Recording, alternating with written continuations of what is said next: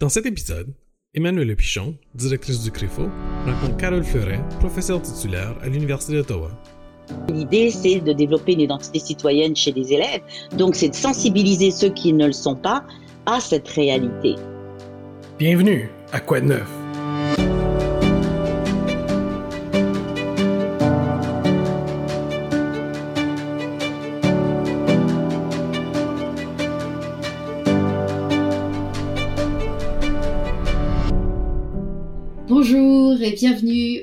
J'ai le grand honneur de recevoir aujourd'hui la professeure Carole Fleuret. Bonjour Carole. Bonjour Emmanuel. Alors Carole, tu es professeure titulaire à la faculté d'éducation de l'Université d'Ottawa. Tu es membre associé du laboratoire CNRS Praxilingue et directrice de la collection éducation aux presses de l'Université d'Ottawa. Entre autres, oui. Entre autres.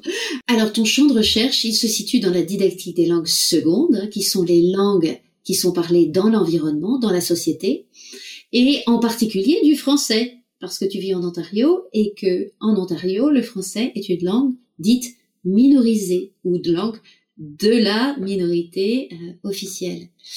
Euh, tu t'intéresses surtout euh, à la didactique par le biais de l'écrit et donc sur le développement orthographique ainsi que sur l'étude des composantes socio-cognitives et culturelles qui sont en jeu dans l'appropriation de l'écrit en langue seconde. Alors, je sais pas pour nos auditeurs, mais moi, quand j'entends orthographe, ça me fait sauter en l'air, et surtout euh, avec le français.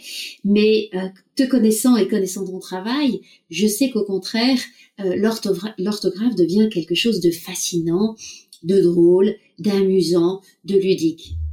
Alors, pour étudier ce rapport à l'écrit et à l'écriture, tu t'intéresses à la littérature de jeunesse. Et je vais vous dire un secret, Carole, elle adore raconter des histoires. Et honnêtement, elle est intarissable. voilà, Carole. Merci d'avoir accepté mon invitation. Alors, Carole, il paraît que tu n'aimes pas les chats. J'aime pas les chats, mais oui, j'aime les chats. j'aime les chats et j'aime les chiens. J'ai eu les deux. Maintenant, j'ai un chien. voilà, c'est ça. Alors, je faisais référence à un, un livre d'images que tu aimes beaucoup. Voilà. Est-ce que tu veux nous expliquer un petit peu? Parce que étrangement, dans ce livre d'images, eh ben, il y a presque pas d'écrit. Est-ce que tu peux nous expliquer un petit peu? Oui, parce que, euh, comme tu l'as mentionné, je m'intéresse aux langues de l'environnement, donc aux langues des familles, des foyers. Et pour rejoindre euh, l'habitus des élèves, donc le milieu, l'espèce de niche dans laquelle ils ont grandi, où ils vivent encore, euh, eh bien, la littérature de jeunesse, c'est un artefact et un médium extrêmement puissant parce que très souvent, par l'iconographie, on peut faire écho à l'élève et lui-même se reconnaît à travers donc les illustrations notamment ou des courtes phrases ou selon le type de livre que je prends. Et dans On n'aime pas les chats, bien sûr, c'est une métaphore, c'est un livre en fait qui traite du racisme, de la discrimination et de la différence, mais tout est métaphorique et les humains sont représentés par des chats. Et ce qui est très intéressant dans ce livre, justement, c'est que le, support visuel, en plus, la façon dont les illustrations sont faites, euh, il y a une espèce de côté extrêmement brut dans le dessin, donc c'est très puriste en fait. Il y a très peu de, les illustrations sont pas chargées en peinture, en aquarelle ou quoi que ce soit. Et donc on va directement parler du sujet à travers justement euh, l'illustration sur laquelle on travaille. Donc l'histoire en fait c'est ça, ce sont des chats. Alors euh, c'est des chats qui aiment pas euh, un tel autre parce qu'ils sont pas bons, parce que bref, tout, ce qu'on peut trouver, tous les préjugés qu'on peut avoir euh, à l'égard de gens qui sont différents de nous, de notre groupe. Donc l'histoire, grosso modo, c'est ça. Donc euh, on veut, on veut qu'ils partent et puis finalement ils partent. Puis là, finalement, les gens se retrouvent entre eux dans une espèce de groupe où tout le monde se ressemble, en fait, où il n'y a pas de diversité, pas de richesse, pas d'échange. Puis là, on commence à trouver que le voisin d'à côté, là, bas son cousin, il est comme ci, puis son cousin, il est comme ça, puis que finalement, euh, si je peux dire, la morale de l'histoire, c'est que euh, on a toujours besoin de trouver quelque chose qui est différent chez l'autre, sous prétexte que, bien, finalement, euh, nous, on, est dans le jugement, quoi. Nous, ce qu'on est, c'est très bien, mais le regard qu'on porte sur les autres est forcément teinté, encore une fois, de nos préjugés. Donc, on va trouver, je sais pas, qu'il a les pieds trop grands, qu'il a le nez trop petit, qu'il a les cheveux trop bouclés, qu'il a la peau trop foncée. Bon, bref, c'est très métaphorique, mais c'est ça, en fait, l'histoire des chats. Alors, on a commencé sur l'orthographe, et maintenant tu me parles de racisme. tu m'expliques là? Oui, c'est parce que la littérature de jeunesse, comme je disais, c'est un artefact de choix où on peut très bien travailler ce qu'on appelle la réception, donc la lecture et la production, donc l'oralité et l'écriture. Donc, à travers des thèmes qui peuvent faire écho aux élèves, euh, notamment euh, en contexte ontarien par exemple, où on a des élèves qui sont euh, majoritairement ce qu'on appelle ici entre guillemets des minorités visibles. Eh bien, ce sont des ce sont par exemple des élèves qui vivent déjà une double discrimination parce qu'ils sont minorisés dans un contexte minoritaire, et la plupart du temps ils le sont aussi à l'égard de leur langue parce qu'ils ne parlent pas le français comme on le parle ici. Alors qu'est-ce que tu veux dire minorisé dans un contexte minoritaire? Ben c'est que leur groupe ils se sentent encore plus euh, réduits dans leur appartenance parce que la majorité des élèves, ou en tout cas une grande partie des élèves qui se retrouvent avec eux au sein des classes ou des écoles, n'a par exemple pas la même couleur qu'eux ou le même type de cheveux, en tout cas des, entre guillemets des phénotypes, si on peut le dire ainsi, différents. Donc ils sont, ils arrivent dans une société d'accueil qui est déjà dans un contexte sociolinguistique très particulier, comme tu l'as souligné, le français est minoritaire. Eux s'intègrent à cette société-là en ayant un parler différent, un accent différent des traits euh, physiques différents, une culture certainement différente.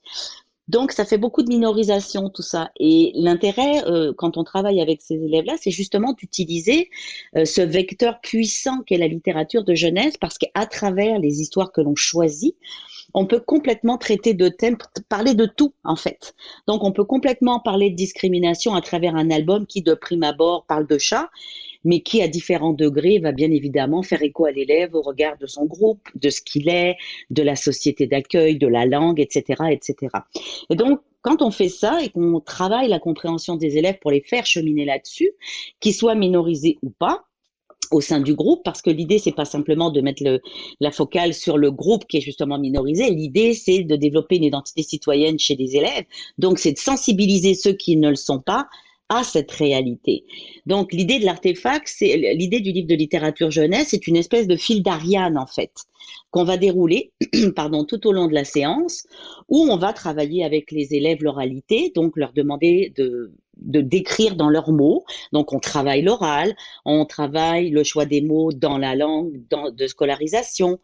Euh, on va aussi faire quoi leur habitus, donc à leur milieu. Bref, ils vont se reconnaître, on va faire entendre leur voix. Donc ça c'est la première chose. Et ce qu'on fait aussi beaucoup après, c'est que les mots qu'on a travaillés à l'oral, les mots nouveaux ou les mots qui étaient par exemple, euh, je ne sais pas en swahili qu'on va remettre en français, eh bien on va les travailler, on va les travailler à l'oral aussi, et on va ensuite les travailler à l'écrit. Alors dans ce travail que l'on fait à l'écrit, euh, l'idée c'est de le faire de façon spontanée euh, bien évidemment, il y a une démarche didactique qui est faite, mais souvent, je vais utiliser les orthographes approchées. Donc, c'est-à-dire qu'on demande, on, autorise l'élève, euh, comment dirais-je, à écrire les mots comme il les conçoit, avec ses idées à lui, à un moment donné de son développement et de la compréhension du français. Et au regard de ça, quand les mots sont écrits ou les phrases, eh bien, on va valoriser ce qui est construit chez l'élève, ce qu'il a déjà acquis. Et puis là où se situe l'erreur orthographique, eh bien, on va lui demander qu'il explique ses hypothèses, de, quelle façon et pourquoi il l'a écrit ainsi. Donc, quand on fait ça, on travaille le métalangage. On va pouvoir expliquer à l'élève, on va lui demander ses hypothèses, donc il va développer aussi toutes ses habiletés métalinguistiques. Et puis à l'intérieur de ça, on va regarder que le groupe casse aussi s'il y a consensus, pourquoi les différentes écritures, pour arriver à l'écriture dite normée, donc orthographique. Et tout ce travail qui est fait parallèlement, en amont, en même temps et ensuite, eh bien, ça permet à l'élève d'acquérir une connaissance et d'intérioriser cette connaissance. Donc, le savoir qui était enseigné a été enseigné. Donc, on est vraiment dans une transposition didactique.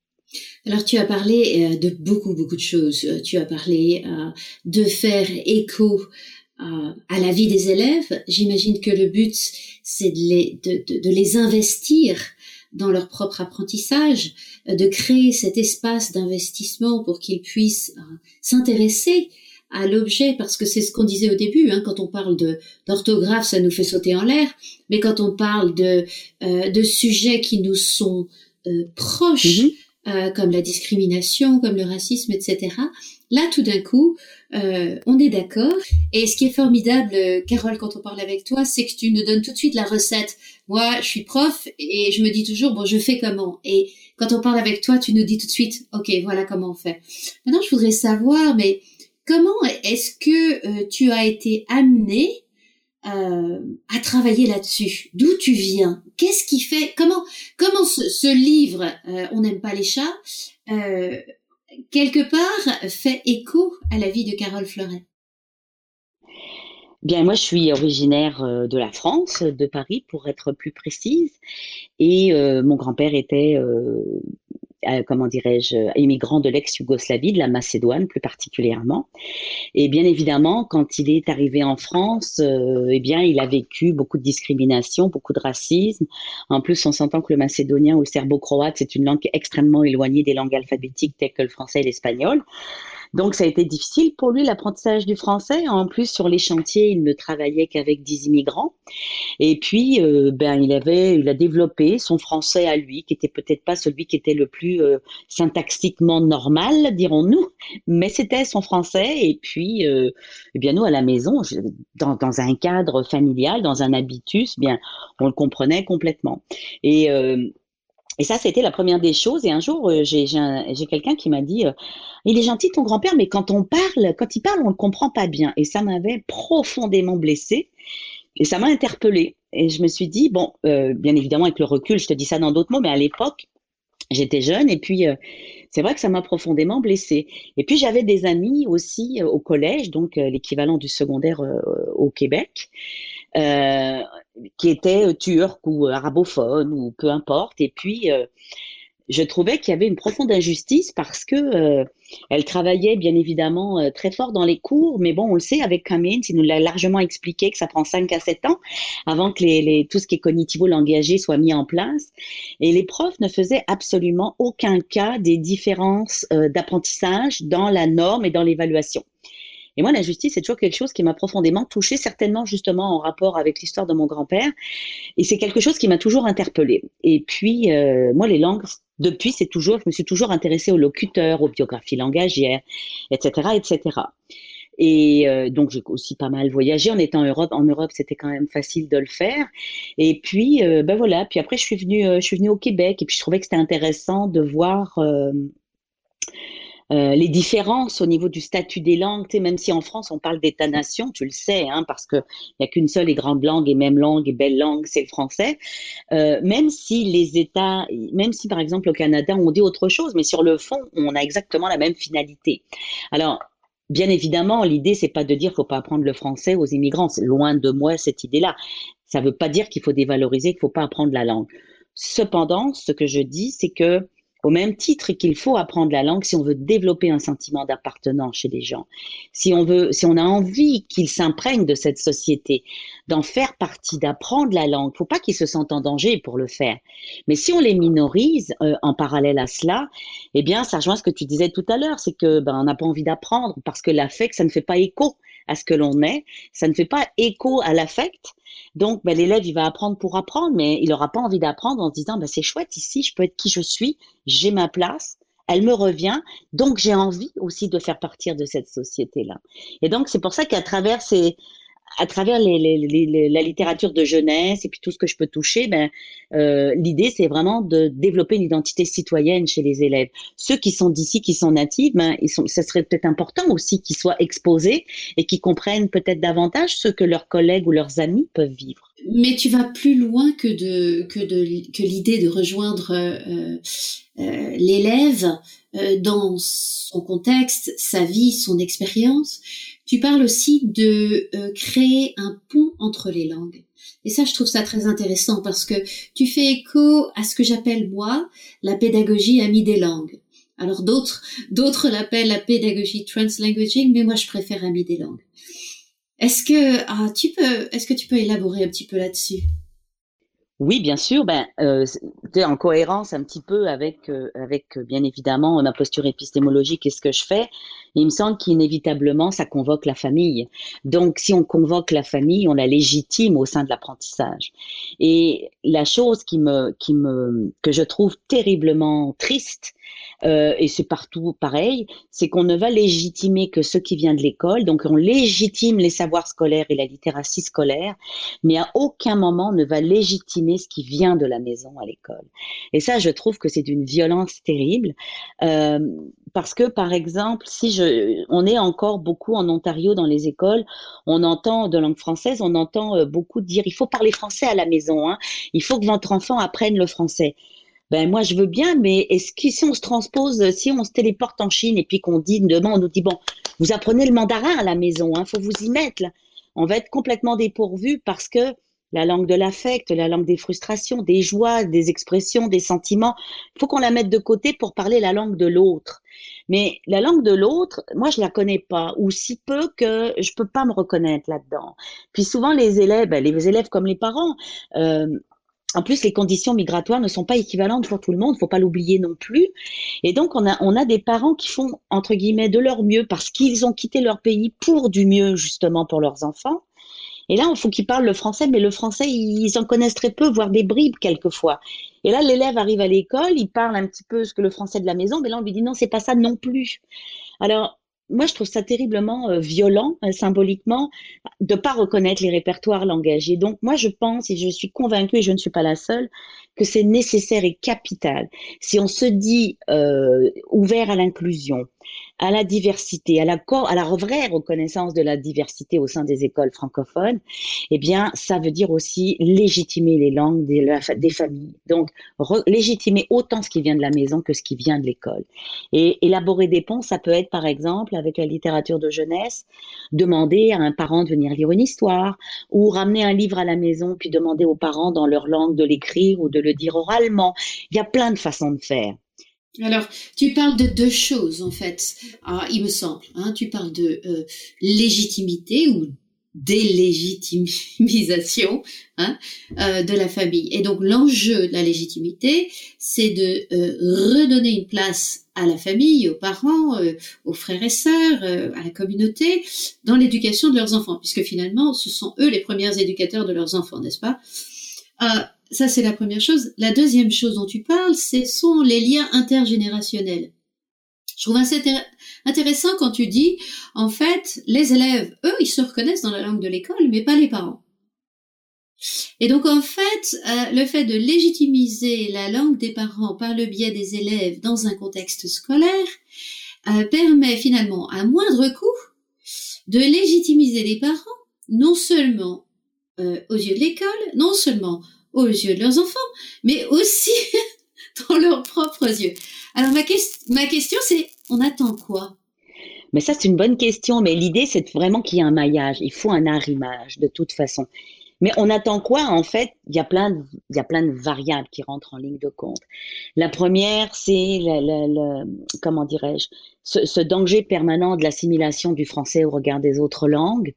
Donc, on veut rester, euh, on veut rester précautionneux à l'égard du français parce que c'est vrai que ça a été un gros combat, notamment en Ontario pour les Franco-Ontariens, pour pouvoir avoir cette pérennité du fait français. Puis aujourd'hui, il faut l'entretenir. Ça, c'est une réalité.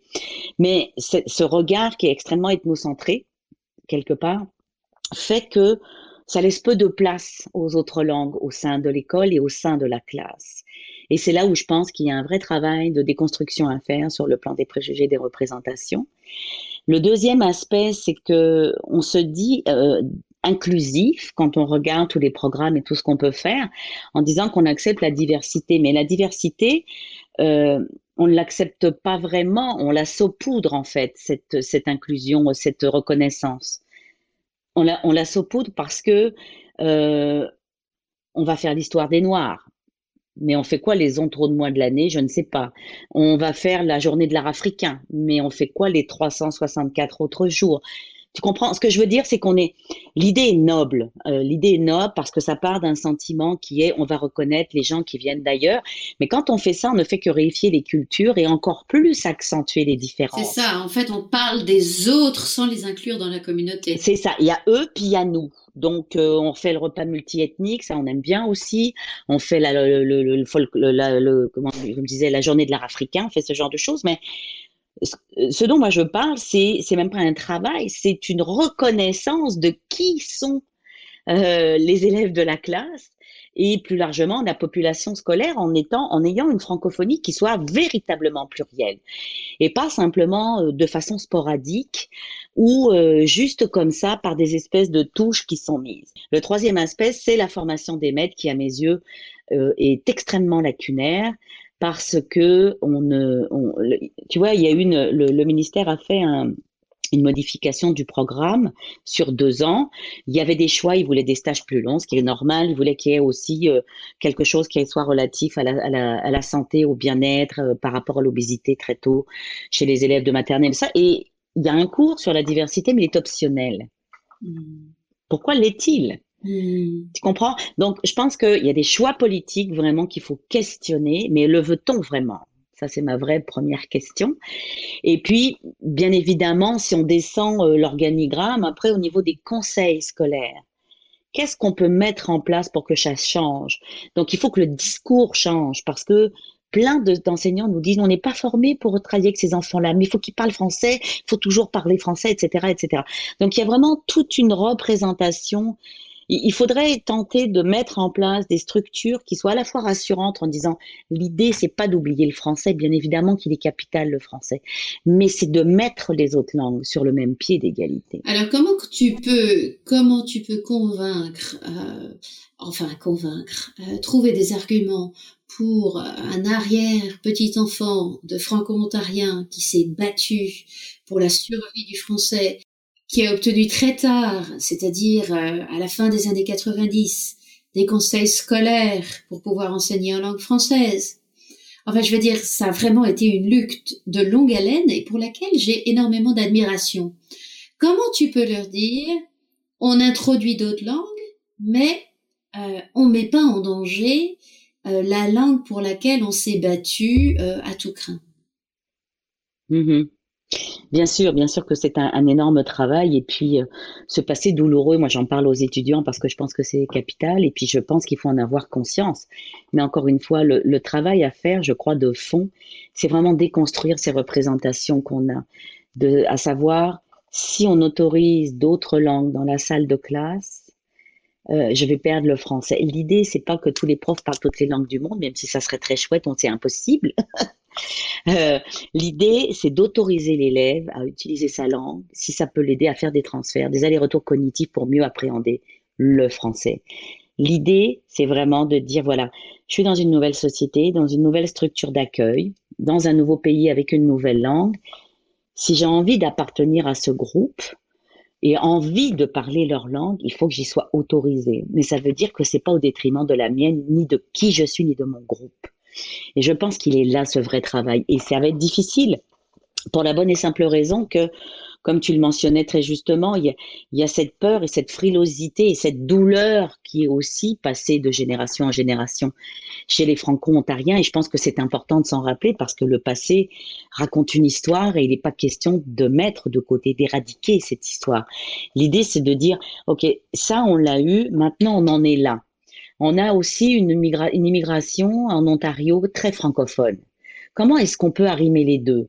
Et je suis convaincue qu'il y a moyen de pouvoir faire un maillage entre les différents Français parlés, surtout que, entre parenthèses, en Ontario, la majorité, par exemple, des, des francophones qui arrivent viennent d'Afrique du Nord, donc ancienne colonie française, ou viennent d'Afrique, ancienne colonie belge et française. Donc, dans tous les cas, du côté francophone, je parle, ce sont des locuteurs du français.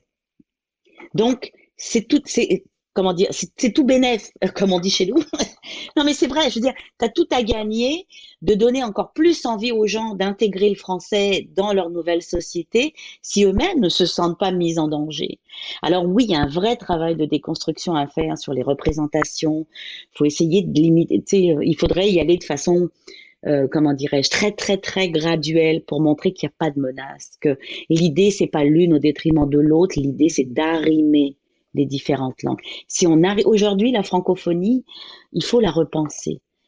Donc l'idée ici c'est pas de dire c'est une langue au détriment d'une autre, c'est de créer un maillage, de montrer à quel point si les francophones d'Afrique, peu importe d'où ils sont en Afrique et de l'Ontario, arriment euh, leur connaissance plurielle de la francophonie, ça ne fera que les rendre plus forts. Donc, c'est ça qu'il faut expliquer aux gens.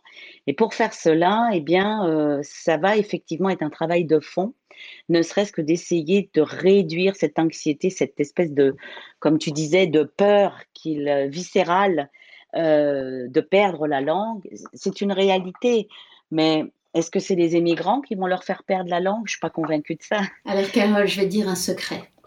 D'accord.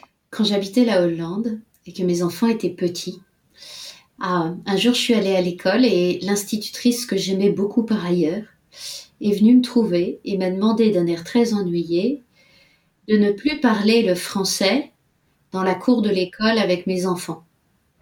Ouais, c'est ça. Alors, elle parlait à la mauvaise personne, je crois qu'elle s'en rendait pas compte à l'époque, mais euh, quelque chose qui m'a beaucoup marqué, j'ai été prise d'une colère épouvantable, à tel point que je suis rentrée chez moi. Je l'ai pas montré, je suis restée de glace. Et j'ai demandé aussi pourquoi. Et en fait, j'ai appris que euh, l'école avait demandé à des parents euh, qui arabophones de ne plus parler l'arabe entre eux. Et l'idée, c'était que s'ils parlaient l'arabe entre eux, euh, ils n'allaient pas socialiser avec les autres parents. Et les parents, bien évidemment, avaient dit oui, bah, si on arrête, pourquoi Emmanuel, elle, elle a le droit de parler le français? Donc il s'est venu vers moi pour me demander d'arrêter le français. Alors non seulement ça n'a pas marché, mais en plus je suis allée voir les parents euh, en question que j'ai soutenus dans leur combat. Mais ce que je veux dire, c'est que si j'ai quand même euh, pu rétablir, établir une, relation sympathique avec ses parents, euh, la relation avec l'école ne s'est jamais rétablie, ni pour eux, ni pour mm. moi. Donc je pense qu'on ne se rend pas compte, dans l'autre sens, euh, on ne se rend pas compte de ce qu'on fait quand on donne des conseils aux gens sur les langues. Moi, je parle, je parle souvent d'un lien génétique avec les langues. Hein oui, puis comme je te dis, on légitime ce qui vient de l'école, mais on légitime jamais ce qui vient de la maison. Et l'idiome par lequel les pratiques discursives, depuis que les enfants viennent au monde, c'est bien la langue, la langue de la maison. Et du jour au lendemain, c'est pour ça que je te parle toujours de, violence symbolique, du jour au lendemain, on leur dit, tu n'existes plus, tu ne parles plus ta langue, tu dois apprendre telle langue et te façonner de telle façon. Et ça, je trouve que c'est terrible. Et je pense, je comprends, encore une fois, je comprends dans quelle perspective et qu'est-ce qui est visé comme finalité, je le comprends. Mais dans la forme, c'est euh, terrible. C'est violent, c'est abominable comment c'est violent. Et, euh, et, on peut, et, et on n'a pas le droit de faire ça, quoi. Je veux dire, on n'a juste pas le droit. Et le pire, c'est qu'on va évaluer les enfants de la même façon. Euh, etc., avec tout ce que ça implique derrière. Donc, euh, ah, ils vont louper des matières, on va leur donner un plan d'intervention. Donc, à notre stigmate, on leur colle une étiquette. Alors qu'en fait, la majorité du temps, ils sont pas en difficulté, ces élèves-là. Ils sont en train d'apprendre, on leur enseigne une langue dans laquelle ils apprennent. Est-ce qu'on peut deux minutes leur laisser apprendre la langue avant de juger qu'ils sont en difficulté? Alors, j'aime beaucoup la démarche que tu nous as indiquée euh, de, des orthographes approchées, hein, qui est de dire à l'élève, bon ben voilà le mot, tu l'as entendu, écris-le comme tu veux. Alors, est-ce que tu vas jusqu'à demander à l'élève de l'écrire dans sa langue? Bien sûr. L'idée, c'est que L'idée, c'est que quand on a, selon bien évidemment le type de livre que j'utilise, des fois je vais prendre des plurilingues, des fois ça va être euh, des clins d'œil juste à la culture, mais là l'enfant tout de suite euh, ça évoque. Euh, avec euh, Nathalie Auger, par exemple, dans une recherche, on travaillait euh, autour d'un livre qui s'appelait Le magasin de mon père. Donc, c'était au Maroc. Mohamed était le fils d'un tapissier. Il voulait lui apprendre à dire bonjour dans plusieurs langues, mais lui, il voulait juste aller jouer avec son tapis. Finalement, il va au souk, il y a un trou dans le tapis, il y a un coq qui lui ressemble, et là, il se met à apprendre à dire cocorico dans toutes les langues. Bref, grosso modo, c'est ça l'histoire. Je vous avais dit que Carole racontait très bien les histoires. je mets en contexte. Et dans, dans cette histoire, c'est très drôle parce que on voit, on est vraiment dans ce qu'on peut trouver dans les cultures, notamment le père qui sert du thé. Et on voit vraiment euh, la petite fille, elle dit ah oui. Et puis là, elle cherche en français le mot thé, mais elle l'a pas. Et elle va dire oh à taille. Donc là, on sait que c'est le thé. Donc ben, quand elle dit ça, on l'entend, on l'écrit, et puis euh, elle l'écrit comme elle pense. Donc l'idée, c'est pas de dire tu fais n'importe quoi. L'idée, c'est de, on part de ce qu'elle a acquis de, en termes de connaissances. Puis, par exemple, je sais pas, moi, euh, chez les arabophones, quelque chose qu'on remarque souvent, c'est les nasales. Hein, comme c'est une langue, euh, comme c'est une langue à consonne, je vais essayer de pas jargonner. Comme c'est une langue à consonnes, souvent les voyelles, il y a, très peu, il y a trois voyelles en arabe. Donc, et nous, on a beaucoup de en, on quand on se pince le nez. Hein, toutes ces voyelles-là, elles sont ce qu'on appelle nasales. Et souvent, euh, chez les élèves arabophones, ce qu'on se rend compte, c'est que comme ces voyelles-là ne sont pas construites dans la langue maternelle, ils doivent bien évidemment, comme dans toutes les langues, comme pour tous les immigrants, développer un répertoire phonologique dans la langue seconde. Et donc, pour ces enfants-là, le en, le on, c'est difficile à discriminer parce qu'ils ne l'entendent pas encore. Donc, très souvent, ils vont écrire éléphant ou ils vont écrire cerise aussi, même si c'est pas nasal, ils vont écrire cerise. Donc, l'idée, c'est de les laisser écrire comme ils pensent et après de revenir dire que tu peux m'expliquer pourquoi tu as mis cette lettre-là ou blablabla? Ben, Puis là, ils font des hypothèses, ils expliquent. Donc l'idée, c'est que je confirme, je valide ou euh, je, comment dirais-je, je confirme ou pas, si tu veux, euh, j'infirme ou je confirme, je révèle l'hypothèse. Et puis après, je dis, est-ce que par exemple, tu connais d'autres façons de faire ce son-là? Ou est-ce que tu connais d'autres mots qui ont le même blablabla? Et là, ah oui, et donc on le fait, et puis on fait un consensus en groupe, et puis voilà. Et c'est comme ça, en fait, qu'on va solliciter l'affect, autoriser les transferts d'une langue à l'autre, valoriser la langue, puisqu'il a le droit de, s'appuyer dessus.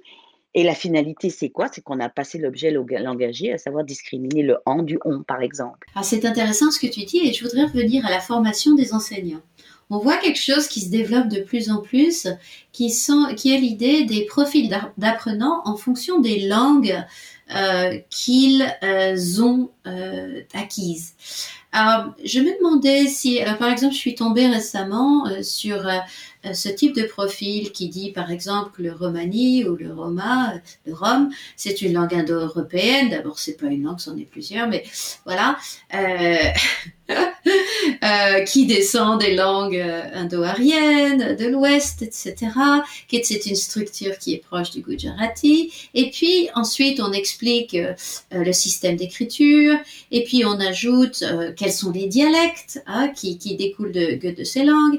Et puis, on parle aussi de la prononciation, de la grammaire et des éventuelles difficultés que ces élèves pourraient rencontrer euh, en apprenant euh, nos langues. Alors ça pourrait être l'anglais ou le français dans le cas du Canada. Est-ce que tu es pour ce type euh, de, profil de développement dans la formation des enseignants? Je vais dire pourquoi je te dis ça, parce que je trouve que, encore une fois, c'est intéressant, c'est vrai, mais est-ce qu'on n'enferme pas l'élève dans un format, un stigmate, celui dont on veut échapper? Ben oui, complètement. Moi, je, trouve qu'il faut faire attention avec les profils. Il y a toujours, il y a toujours une dangerosité derrière cela, dans la mesure où après, on a une espèce de pensée extrêmement rigide. Oh, on, fait des, oh, il est ça, il est ça, toc, toc, toc, il en a six. Ah, ben je vais faire ça, ça va fonctionner. C'est un petit peu plus complexe que ça. Euh, surtout qu'on a des élèves, notamment les réfugiés, qui passent par différents camps par différents pays, qui entre-temps ont appris, euh, qui ont déjà une biographie langagère en ayant des bases dans une autre langue, etc. Donc, de toute façon, tout ce qui touche les langues, les cultures, les individus, c'est jamais blanc ou noir, c'est souvent extrêmement gris. Et même dans le gris, on a, on a encore euh, des, des, des, nuances à ne plus finir. Donc, ça peut être intéressant. Moi, en fait, ce que je crois des profils, c'est que ça dépend de la façon dont c'est exploité quand on forme les enseignants. Si, comme tu le dis, on enferme des élèves dans une boîte, euh, on fait une espèce d'une sorte d'analyse contrastive entre la langue qu'ils doivent apprendre et puis l'autre, là c'est dangereux parce qu'effectivement il y a les parcours migratoires et les langues qui ont été apprises entre temps. Et encore là, euh, on peut aussi, il y a des variations dans les accents, il y a des variations dans les intonations. Donc c'est pas si blanc ou noir que cela. Ce que c'est intéressant dans le sens où ça peut euh, au moins sensibiliser les profs aux langues, euh, aux populations potentielles qu'ils peuvent avoir dans leur salle de classe, mais c'est pas suffisant, bien évidemment, c'est pas suffisant. Parce que si on ne se contente que de ça, ben après le prof il se dit bon ben c'est comme ça, oh, ben, tiens je vais faire une activité comme ça, puis ça va être parfait. Non, parce qu'encore une fois, on, on, travaille avec de la matière humaine, euh, des enfants qui ont leurs histoires, qui ont leur vécu, qui ont leur histoire scolaire aussi, euh, quelquefois, elle a été interrompue à cause de la guerre, des événements géopolitiques. Bref, il y a plein de variables à prendre en jeu. On ne peut pas séparer, euh, on ne peut pas simplement mettre la langue comme un objet d'apprentissage en faisant fi du contexte familial, social, migratoire, euh, tout ce qui vient avec, en fait. Il n'y a pas de langue sans culture, il n'y a pas de culture sans langue. La culture première, c'est la famille, c'est l'habitus. On ne peut pas mettre ça de côté pour simplement prendre la langue comme la seule variable à considérer en disant bah, je veux faire ça et ça, puis ça va marcher. J'aime ça. J'aime ça. C'est un peu plus compliqué et la culture première, c'est la famille. Merci, Carole. Euh, euh, si on devait lire un ou deux articles que tu as écrits, euh, lesquels est-ce que tu nous recommanderais? Donc, ben, le premier que je proposerais, c'est justement un qui va en fait contextualiser tout ce que j'ai pu dire autour de la littérature de jeunesse. Je l'ai écrit avec ma collègue Cécile Sabatier. Il s'intitule La littérature de jeunesse en contexte pluriel perspective interculturelle, enjeux didactiques et pratiques pédagogiques. Il est dans un numéro spécial qui est sorti euh, en recherche éducation de Français du Monde, euh, qui a été justement euh, dirigé par Chiara en, Suisse. Il y a et le deuxième, il y a plein de X, c'est poétique. Oui. et, le, et le second, c'est un qui est sorti au cahier du Cerbal en 2019 que j'ai créé avec ma collègue Nathalie Auger qui s'appelle euh, Translanguaging, recours aux langues et aux cultures de la classe autour de la littérature de jeunesse pour des publics allophones d'Ottawa, Canada et de Montpellier, France, opportunités et défis pour la classe. Ils sont en ligne euh, tous les deux et ça reprend vraiment. Euh, celui avec Nathalie, en fait, est intéressant parce qu'on a. C'est un petit peu ce que j'expliquais au niveau des dissonances. Donc, on a des profs, parce que l'article tourne autour d'une expérience en salle de classe en France. Donc la prof euh, est formée pour, les élèves allophones, etc. Et puis elle dit oui, oui, oui, moi, la langue des élèves en salle de classe, c'est important, bla, bla, bla. Mais au bout d'un moment, elle trouve qu'ils parlent trop albanais quand même que ça serait bien qu'ils parlent davantage français. Donc vous voyez qu'on soit en contexte minoritaire ou majoritaire, cette espèce de spectre euh, de langue, euh, de, langue ultime dans l'enceinte scolaire, c'est toujours la langue du pays. Donc bien sûr que c'est beaucoup plus exacerbé en contexte minoritaire pour toutes les raisons qu'on a expliquées tout à l'heure et qui sont légitimes. Mais même euh, dans un pays, dans un pays comme la France où s'il n'y a pas de plurilinguisme, là, je me demande où il y en a, compte tenu du nombre d'émigrants et de cultures et de groupes ethnolinguistiques. Mais malgré tout, ça demeure. Donc, je pense que c'est un vrai travail de fond. Mais c'est un travail qui va prendre des décennies, voire plus peut-être même, parce que c'est tellement intériorisé par euh, les politiques, les technocrates qui font les programmes, la façon dont on forme les profs qu'on part tout en haut de l'organigramme jusqu'en bas, on ne fait qu'abreuver de, français, de normes, etc. Donc ça laisse peu de place au reste. Alors je vous avais dit que, euh, Carole était une conteuse extraordinaire. Euh, je, pense que c'est très clair. Carole, euh, juste pour terminer en une phrase, qu'est-ce qui te fait rêver? Qu'est-ce qui te fait rêver? Qui, Moi maintenant ou ce que j'aimerais? Comme tu veux. Ah, moi, tout, Écoute-moi tout, il y a plein de choses qui m'allument. c'est pas une chose en particulier. Ça prendrait plus de 40 minutes. Je, dirais que euh, mon, vœu, oui, mon vœu pieux, euh, mon vœu au niveau éducationnel, ça serait justement euh, une, reconnaissance unanime des populations scolaires et de leur langue dans les salles de classe.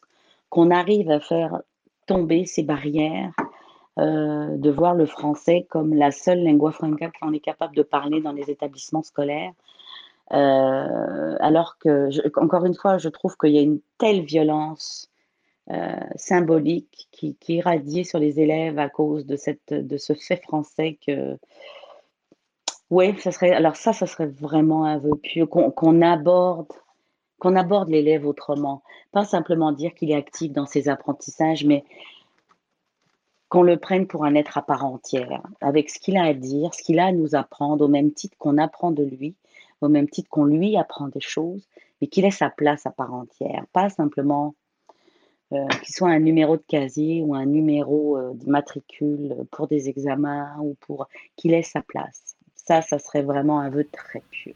Merci Carole, j'ai rien à ajouter. Alors merci encore. Merci, c'était un vrai plaisir de m'avoir invité. Et j'adore terminer avec la formule euh, franco-ontarienne qui est au plaisir.